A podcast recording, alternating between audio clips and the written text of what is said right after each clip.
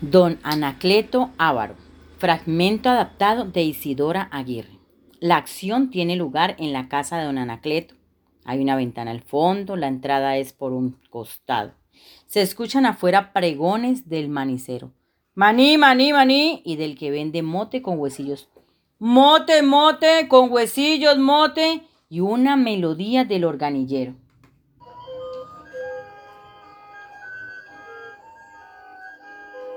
Don Anacleto lee el diario en un sillón. Eufrasia, Eufrasia, Entrando, Don Anacleto, dele un peso al organillero y compre maní. no nos queda ni un solo peso, don Anacleto. Bueno, sigue con tus quehaceres entonces. sale Eufrasia y se escuchan golpes en la puerta. Eufrasia, Ella entra, asómate a ver quién está golpeando. mirando por la ventana. Ave María, es un señor desconocido vestido de negro de arriba a abajo. Abre la puerta. Lo hace, entra el notario y ella va a Anacleto y le dice Le abrí. Pregúntale quién es. al notario. Pregunta a don Anacleto que quién es. Soy el honorable notario de, de este pueblo. Ella se desplaza rápidamente con pasitos cortos de uno a otro. Dice que es el honorable notario de este pueblo. Pregúntale que qué se le ofrece. Dice al notario. Pregunta que qué se le ofrece. Vengo a darle una buena noticia y una mala noticia. Va hacia Anacleto. Viene a darle una buena noticia y una mala noticia. Dile que me dé la buena noticia y que se guarde la mala noticia.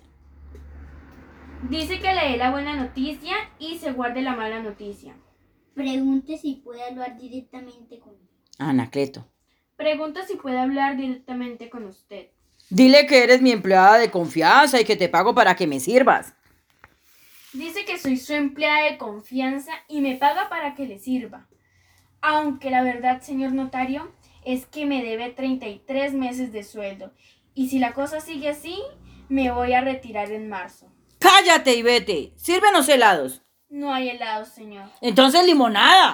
No hay limonada, señor. Entonces déjanos solos que tengo que hablar con el señor. Está bien, señor. Me retiro. Y ella sale. Y bien, señor notario, ¿cuál es la buena noticia? Lo siento, señor, pero para respetar el orden de los acontecimientos tengo que darle primero la mala noticia. Bueno, dígala, entonces, lo más rápido posible porque me desagradan las malas noticias. Habla tan aceleradamente que no se le entiende. El lunes 30 de abril a las 10 horas 30 minutos 5 segundos falleció en la localidad de Loren Rury, un tío político de usted Álvaro, profesión millonario y sin descendiente de un ataque general a la salud del cuerpo humano. Muy mala noticia, señor, pero ¿podría repetirla más lentamente? El lunes 30 de abril a las 10 horas 30 minutos 5 segundos falleció en la localidad de Rurin Rurin, un tío político de usted avaro de profesión millonario, sin descendiente de un ataque general a la salud del cuerpo humano. En efecto, mala noticia, que descanse en paz el pobre tipo y que Dios lo tenga en su gloria. Y ahora, diga, señor notario, ¿cuál es la buena noticia? Como su tío político Álvaro Millonario no tenía descendencia en línea directa y consanguínea, usted, don Anacleto, resulta ser heredero indirecto y sanguíneo y recibe una bolsa que contiene varios millones de pesos. Le- Le pasa una bolsa. en, dire- en dinero contante y sonante. Agita la bolsa para que suene. He dicho, La recibe. Ah, con reacción tardía. ¿Cómo? Co- co- co- ¿Cómo dijo? Ay. ¿Este qué? ¿Este qué? ¿Este qué? ¿Millones, señor notario? Es demasiado para mí.